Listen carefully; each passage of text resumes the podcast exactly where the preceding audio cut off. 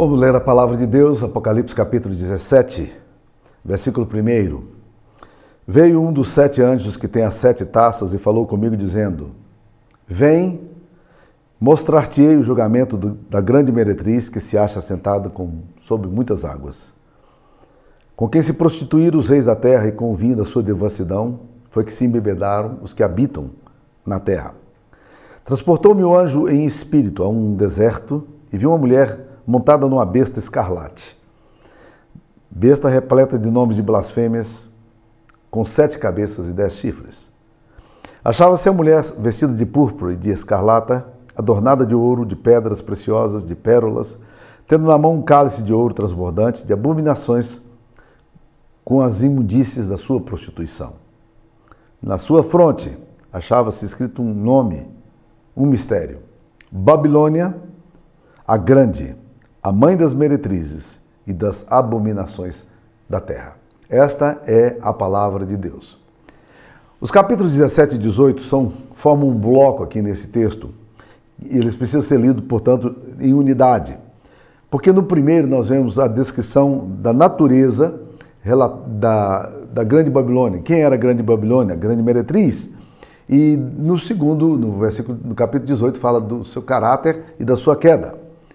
Do ponto de vista literário, Apocalipse está dividido em quatro sessões. A primeira sessão é, fala de, do Cristo glorificado e as cartas às sete igrejas, que vai do capítulo 1 ao capítulo 3. A segunda vai falar da abertura dos selos e dos rolos, as sete trombetas e os sete flagelos, que vai do 4 ao 16. A terceira contém a revelação da consumação do plano de redenção de Deus, que vai do capítulo 17 até o capítulo 19. E a quarta vai nos falar da consumação e da Jerusalém Celestial, capítulo 20 e 21. Então, esse conjunto que nós vamos estudar agora, ele fala desse terceiro aspecto, esse terceiro bloco que nós temos. Fala da queda da Babilônia. Quem é essa Babilônia? O que, que significa essa Babilônia? Bem, na verdade, não é tão simples como parece entender o que essa cidade significa. Não dá para você pegar essa cidade aqui de uma forma literária e dizer, ok, a Babilônia era o império tal, ela era a cidade tal, que ficava é, em tal lugar. Não, não dá para você trabalhar dessa forma. João diz que esta cidade, ela estava centra, sentada sobre as muitas águas, capítulo 17, versículo 1. Mas quando você lê águas, o símbolo de águas que você tem no livro de Apocalipse é de multidão, de, são de povos, nações. E essa ah, essa afirmação é muito interessante porque ela vai dar algumas das chaves para a gente entender essa meretriz, quem ela é. E essa descrição também não cabe à Roma histórica, a Roma dos, dos dias de João. E por essa, porque a Roma não estava assentada sobre muitas águas, apesar de ter um rio que a atravessava. Um comentarista chamado George Lade, ele, ele acredita que, de fato, esse texto é uma referência clara a Babilônia, conforme descreve o profeta Jeremias no capítulo 51, 13, que fala: Ó tu que habita sobre muitas águas, rica de tesouros, chegou o teu fim à medida da tua avareza. Jeremias estava falando da Babilônia. Mas em contrapartida, tem outros comentaristas, como Jack Elu, que, que têm uma, uma opinião completamente distinta. Jack Elu afirma: o dado histórico aqui é particularmente claro. Não há necessidade de nos alongarmos. Babilônia a grande prostituta é Roma. Percebe-se que é uma, uma discrepância flagrante desses pontos de vista. E porque é muito difícil lidar com símbolos. Contudo, é importante lembrar que João, o apóstolo, faz questão de explicar o que significam essas águas, decifrando assim o seu simbolismo, porque no capítulo 17, versículo 15, ele fala: As águas que viste são povos, multidões, nações e línguas. Então, creio que essa resposta hermenêutica, dada por João, o autor do livro de Apocalipse, eh, ele parece ser mais coerente, porque ele está dizendo o que ele, o que ele interpreta, como ele interpreta. E isso traz novamente a ideia de que, na verdade, o texto bíblico é, vai nos mostrar que o livro de Apocalipse é uma espécie de arquitetura, de alguma coisa que se movimenta, é uma arquitetura em movimento, é uma película que se move. Isso significa o quê?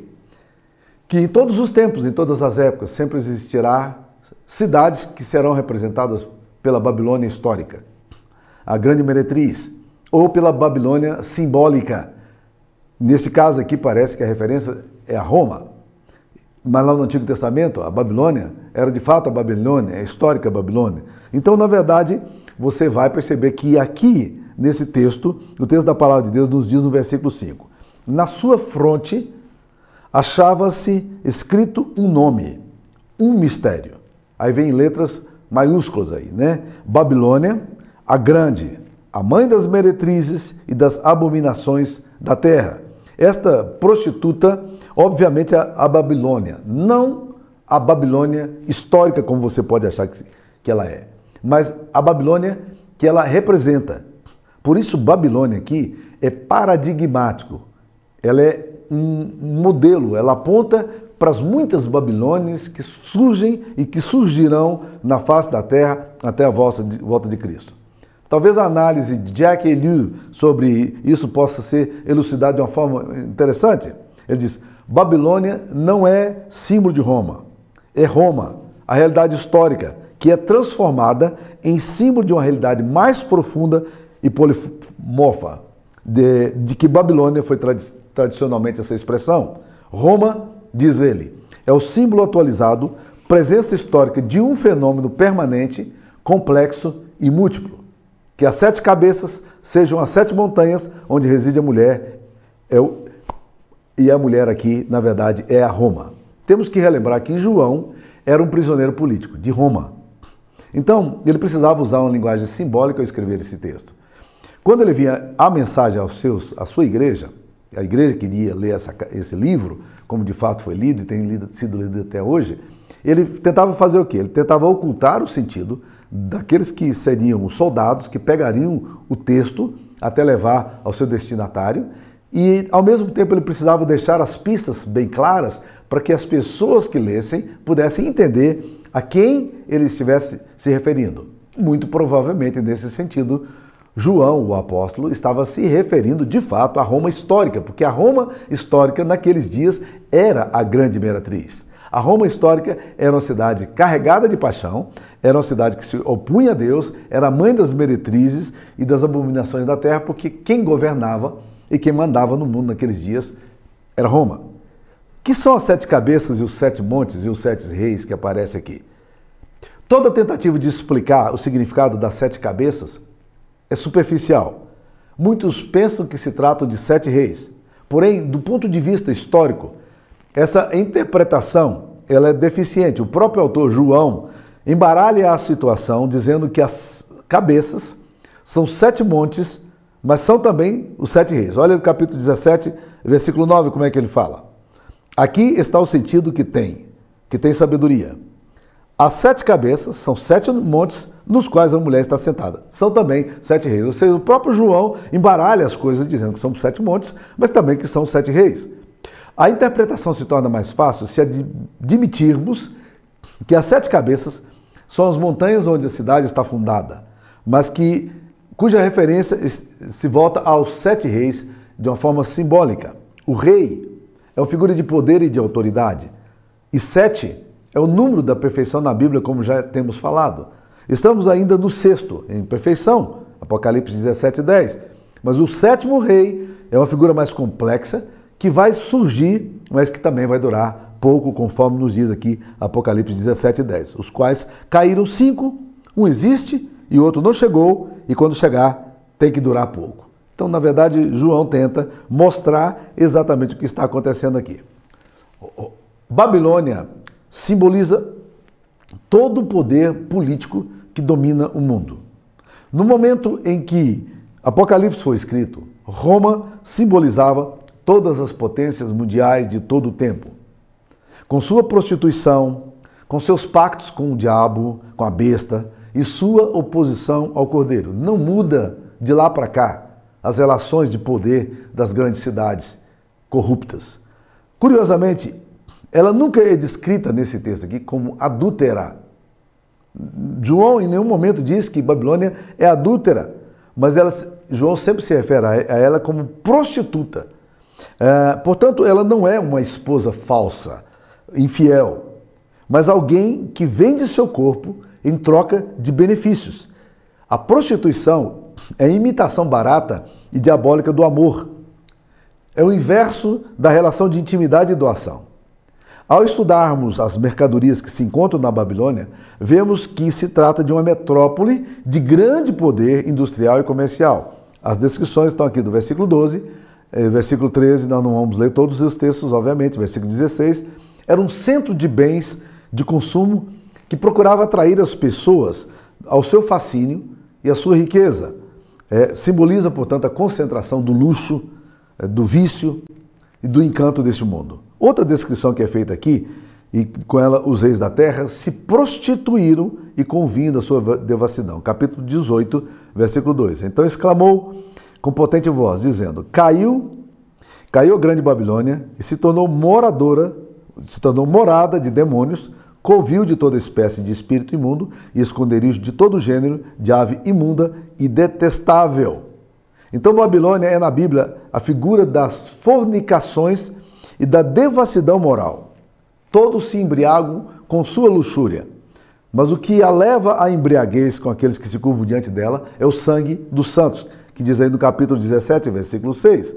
Então vi a mulher embriagada com o sangue dos santos e com o sangue das testemunhas de Jesus. E quando a vi, admirei-me com grande espanto. Ou seja, João percebe que, na verdade, o que existe nessas cidades é uma grande oposição ao Cordeiro de Deus. E o, o significado com, completo dessa cidade, Babilônia, é escatológico, refere-se ao futuro. A Babilônia personifica a maldade humana. Trata-se, portanto, de uma figura muito mais ampla do que a mera descrição de uma cidade particular, seja de, da Babilônia lá atrás, ou seja, da, de Roma nos dias em que foi escrito esse texto. Isso, contudo, não faz com que a mensagem do texto seja menos importante. Pelo contrário, ela se torna mais desafiadora e mais impactante. O texto deixa transparecer sua mensagem no meio desses códigos aparentemente indecifráveis. E eis algumas lições que nós podemos tirar aqui que são muito significativas e apontadas no texto. A primeira mensagem que eu acho fantástica nesse texto aqui, meus queridos irmãos, de uma forma maravilhosa, é a transitoriedade da besta. Olha aí no capítulo 17, versículo 8 e 17, versículo 11. Vamos 17, 8. A besta que viste era e não é. Fantástico isso aí, né? Aparece de novo a mesma ideia, 18, 11, 17, 11. E a besta que era e não é, também é ele, o oitavo rei, e procede do sete caminha para a destruição. A besta era, mas a besta não é. Essa é uma expressão que aparece três vezes aqui no texto. 17, 8, é, 17, 11. Aparece também, é, é, mais uma vez aqui, aparece 17, 8 duas vezes. A grande e imbatível e segura Babilônia, essa Babilônia poderosa, não sei se embriagam dela, ela é transitória e passageira. Todo poder político é passageiro. Era e não é. E essa imagem da besta que era e que não é contrasta fundamentalmente com a figura do cordeiro que nos aparece lá no início do livro de Apocalipse. Aquele que era, que é e que há de vir. O cordeiro é aquele que era, que é e que há de vir. A besta é aquela que era e não é mais. A transitoriedade, a sua glória temporal, o seu brilho vai passar. A prostituta e seus seguidores empregam toda a sua energia, sua energia e se consomem por algo que é passageiro e ilusório. Assim é todo o poder. Assim são todas as estruturas de poder. Assim são todas as cidades é, carregadas de luxúria e todas as cidades que se opõem a Deus elas são transitórias. Então não se assuste com poderes transitórios, meus queridos irmãos. Os poderes transitórios, eles são temporários. Era e não é. Não é como o cordeiro, que é aquele que é, que era e que há de vir. Segunda coisa que a gente precisa entender aqui é que os poderes políticos e terrenos estão profundamente mesclados com a filosofia da besta do anticristo. Esse texto carrega essa, essa ideia de uma forma muito séria. Capítulo 17, versículo 13. Falando da besta, ele fala: e, e, e dos, dos dez reis, ele fala assim: e estes têm um só pensamento, os dez, os dez chifres, os dez reis. Eles oferecem à besta o poder e a autoridade que possui. Olha que coisa interessante. Os poderes transitórios e temporários, eles têm um só pensamento. Está fixo na cabeça deles. Eles querem dar à besta o poder. Agora, se você ler o texto anterior, você vai perceber que esta besta, né, ela dá poder aos poderes transitórios. Então existe uma relação dinâmica entre os poderes transitórios e os poderes futuros.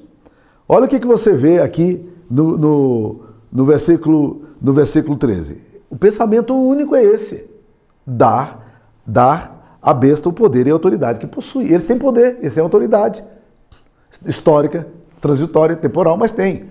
Eles mandam. Só que o pensamento deles é dar glória à besta. Estão mancomunados com o inimigo, com o mal. Os poderes políticos na Bíblia, especialmente no livro de Apocalipse, não são poderes neutros espiritualmente, mas estruturas sistêmicas que promovem e promovem a besta. Assim, Babilônia está muito associada com a besta. Na realidade, o texto descreve a cidade como uma cidade montada numa besta. Capítulo 17, versículo 3. Vi uma mulher montada numa besta vermelha, besta escarlate. Né? A sua estrutura está fundamentada na filosofia e no projeto da besta. Roma, como todas as cidades de todos os tempos que detêm o poder, seus, com seus dez chifres, representa o movimento perseguidor da Igreja de Cristo durante a história, personificada em sucessivos impérios mundiais. Um outro aspecto relevante aqui, meus queridos, é que toda relação com o diabo é profundamente perigosa e destrutiva. Capítulo 17, versículo 16. Olha o que o texto vai falar.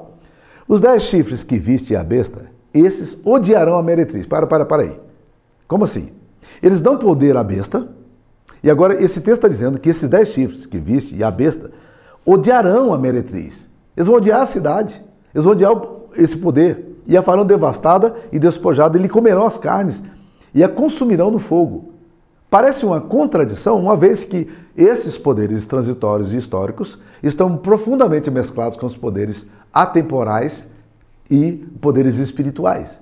E aqui o texto está dizendo, na verdade, que os dez chifres, pactuados com a besta, mesmo sendo aliados da meretriz e sendo a base do seu sustento, já que a grande meretriz está sentada sobre as sete cabeças, tornam-se, na verdade, oponentes e destruidores dela. Esses odiarão a meretriz e a farão devastada e despojada, e lhe comerão as carnes e a consumirão no fogo. A grande lição que extraímos desse texto aqui é que aqueles que se apoiam em fundamentos espiritualmente malignos ainda que sejam glorificados por breve tempo, serão destruídos e massacrados pelo próprio demônio. Isto é, o diabo não respeita pactos. O diabo não tem parceiros. Ele massacra aqueles que a ele se aliam. Satanás é alguém que destrói quem nele se firma. É como uma cana de, de é uma, uma cana de ponta aguda na qual nós colocamos a nossa mão para encontrar apoio. Nós estamos andando com a cana de ponta aguda e de repente tropeçamos e enfiamos para firmar, e quando nós enfiamos, enfiamos para firmar aquela cana, ela penetra a nossa carne. Assim é Satanás. Por essa razão é que as pessoas que são fascinadas por feitiçaria, por obras de macumba, por religiões animistas, por candomblé, por esoterismo, que fazem pactos espirituais, essas pessoas que vivem em torno de tábuas de Ouija e vivem em torno dessa coisa que é esotérica, que é, que é essas coisas misteriosas e místicas, isso as atrai. Eles acham que pode ter poder e eventualmente o diabo pode até dar um poder transitório, mas, meus queridos irmãos, é exatamente esse envolvimento com as coisas malignas que há de destruí-los. O, o, a feitiçaria, o grande fascínio da feitiçaria é controlar as forças é, misteriosas as forças espirituais. Esse, esse, essa sempre foi a filosofia da feitiçaria, em todos os tempos. Então as pessoas se tornam feiticeiros para controlar os poderes. Mas ela não sabe que, na verdade, ninguém pode controlar o poder das trevas. Ninguém pode controlar o poder do mal. Assim como a luz do lampião, com o colorido da sua chama, fascina e exerce forte poder de atração sobre os, sobre os vagalumes, mas quando esses vagalumes se aproximam dessa luz do lampião, essas moscas se aproximam da luz do lampião, elas são devoradas, porque o lampião vai, a, o fogo do lampião vai queimá-las. Jack Eliu chama atenção aqui para o fato de que a Babilônia, a palavra Babilônia vem, vem da palavra Babilani, que significa a porta dos deuses. Isto é, onde os deuses que não são deuses, os deuses fictícios, os opostos, os sedutores, penetram no mundo humano e procuram perverter o homem, desviá-lo do Deus verdadeiro. Por essa razão, Babilônia simboliza a concentração do luxo, da vaidade, do poder, do prazer, do dinheiro, entendendo prostituição exatamente nessa dimensão. Prostituição não é apenas um código, é apenas algo de ordem sexual, mas é o envolvimento com os amantes, que podem ser os poderes políticos e a glória sobre as quais ela se fundamenta ou se vende. Esse é um outro aspecto dessa prostituição que esse texto aponta. O desvio espiritual da Babilônia faz com que ela se torne morada dos demônios. Capítulo 18, versículo 2. Então exclamou com potente voz, dizendo: Caiu, caiu a grande Babilônia, e se tornou morada de demônios. Covil de toda espécie de espírito imundo, preste atenção, e esconderijo de todo gênero de ave imunda e detestável é isso que o texto está falando. Era uma cidade mesclada com, com bruxaria, era envolvimentos demoníacos, com feitiçaria. Não era uma cidade secularizada, ela era espiritualizada. Tinha uma forte presença de elementos espirituais. Só que essa espiritualidade não era voltada para Deus. Ela era esotérica, ela era mágica, ela era satânica e que se opõe veementemente contra as verdades do Evangelho. E elas são vítimas daquilo que elas procuram. A besta detesta essa mulher, essa Babilônia. E isso significa que a Babilônia será destruída por aquilo mesmo que a fizera vitoriosa, a besta. Ela, a Babilônia se fundamenta sobre o poder político, mas é o poder político que há de destruí-la. Ela está amalgamada com o demônio, mas é exatamente o demônio que vai devorá-la, que vai devastá-la e que vai transformá-la num, num covil, num espaço de ação maligna, um lugar imundo. A ordem de Deus para o povo de, de Deus aqui é muito clara. O que, que Deus diz a nós? Capítulo 18, versículo 4. Ouvi outra voz do céu dizendo: Retirai-vos dela, povo meu, para não serdes cúmplices em seus pecados e para não participardes dos seus flagelos. Olha que coisa interessante, meus queridos irmãos, está sendo dito aqui. O texto bíblico está dizendo exatamente: retirai-vos a Igreja de Cristo precisa recuperar sua capacidade de não se envolver, não pactuar, de ser diferente, de aprender que ela é sal e luz e para que não se confunda com a devassidão espiritual e moral que assola as estruturas de poder com as quais a gente tem que lidar. Qualquer cumplicidade que a igreja tenha com seu domínio e fascínio se tornará um cálice atordoador que embriaga e tira o senso crítico daquele que bebe. Por isso, um comentarista chamado Grant Jeffrey, Jeffrey, ele fala o seguinte: a chave da adoração do culto babilônico é a exaltação do indivíduo para que se torne como Deus pelos meios de iniciação, rituais secretos, conhecimento gnóstico dos deuses. Esse sistema demoníaco tem sido o fator motivador de toda a antiga e falsa religião e do moderno culto da nova era que se opõe ao culto ao verdadeiro Deus. Um outro comentarista chamado Primásios, ele faz o seguinte: Roma deixara o Criador, deixa o Criador, e agora se prostitui com os demônios. Deus está sempre chamando o seu povo para romper com esses vínculos, com as estruturas pecaminosas, com as feitiçarias e cultos que são contrários à sua forma de adoração. E uma das palavras mais usadas nesse texto para é uma das palavras mais usadas para descrever o que significa a palavra santo na Bíblia é a palavra agios, que vem do grego e significa ruptura, corte, cortar fora, isto é, separar, ser diferente. Se uma igreja quer ser santa, ela precisa ter o seu caráter diferenciado. é sal, é luz. O cristão é chamado não a se conformar com o mundo, mas transformar o mundo por meio da renovação da sua mente. Caiu, caiu a grande Babilônia e ela se tornou morada de demônios. A afirmação dessa potente voz veio carregada de uma grande surpresa. A grande Babilônia, carregada de luxúria, que se considerava indestrutível, cheia de poder, que dizia consigo mesmo o que ela falou no capítulo 18, versículo 7, ela foi destruída. Olha o que ela fala no 18, 7. O quanto a si mesmo se glorificou e viveu em luxúria, dá-lhe em igual medida tormento e pranto, porque diz consigo mesmo. Essas estruturas de poder levam você a dizer isso aqui. Estou sentada como rainha, viúva não sou, pranto não hei de ver. Mentira. Essa falsa segurança é mentirosa. E nós podemos, meus queridos irmãos, fazer um paralelo aqui agora para tentar concluir essa palavra com o que aconteceu com o naufrágio do Titanic, o navio maravilhoso que foi construído na Inglaterra e que na sua viagem inaugural atraiu a atenção de todo mundo, porque a chamada daquele, daquele navio, além de ser muito luxuoso, era a seguinte: é um navio indestrutível. Um navio que nem Deus pode, pode afundar. Na primeira viagem, na viagem inaugural, com mais de duas mil pessoas que estavam ali naquele navio. Mais de 1.100 pessoas ficaram no fundo do mar. E as, que, as demais que sobreviveram tiveram que ouvir os gritos, os, os lamentos das pessoas que desesperadas buscavam socorro e não encontraram. Na sua viagem inaugural, o navio que nem Deus poderia afundar, agora afunda. A falsa segurança acaba e os seus destroços estão no fundo do oceano. Todos nós sabemos do resultado dessa arrogância. Toda arrogância leva à destruição dos poderosos.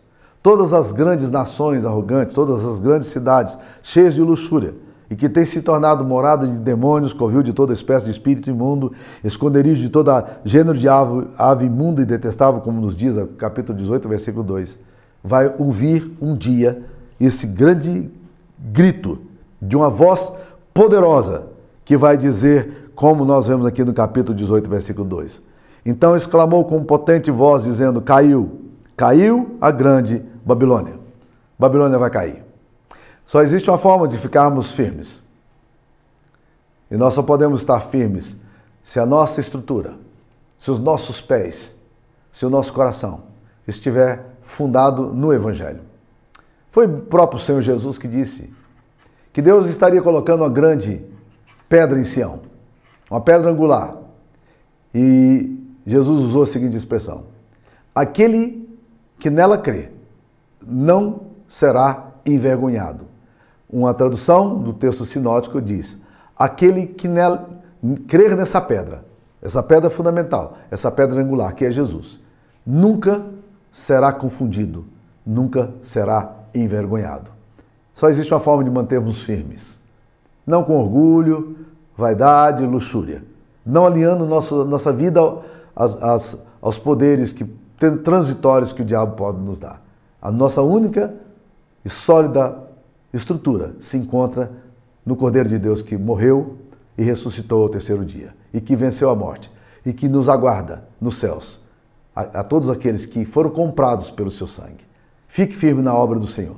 Fique firme em Jesus. É o único lugar onde nós podemos estar firmes. Que Deus abençoe você. Vamos orar? Senhor, obrigado porque o Senhor nos dá a graça de firmarmos os nossos pés em Cristo Jesus.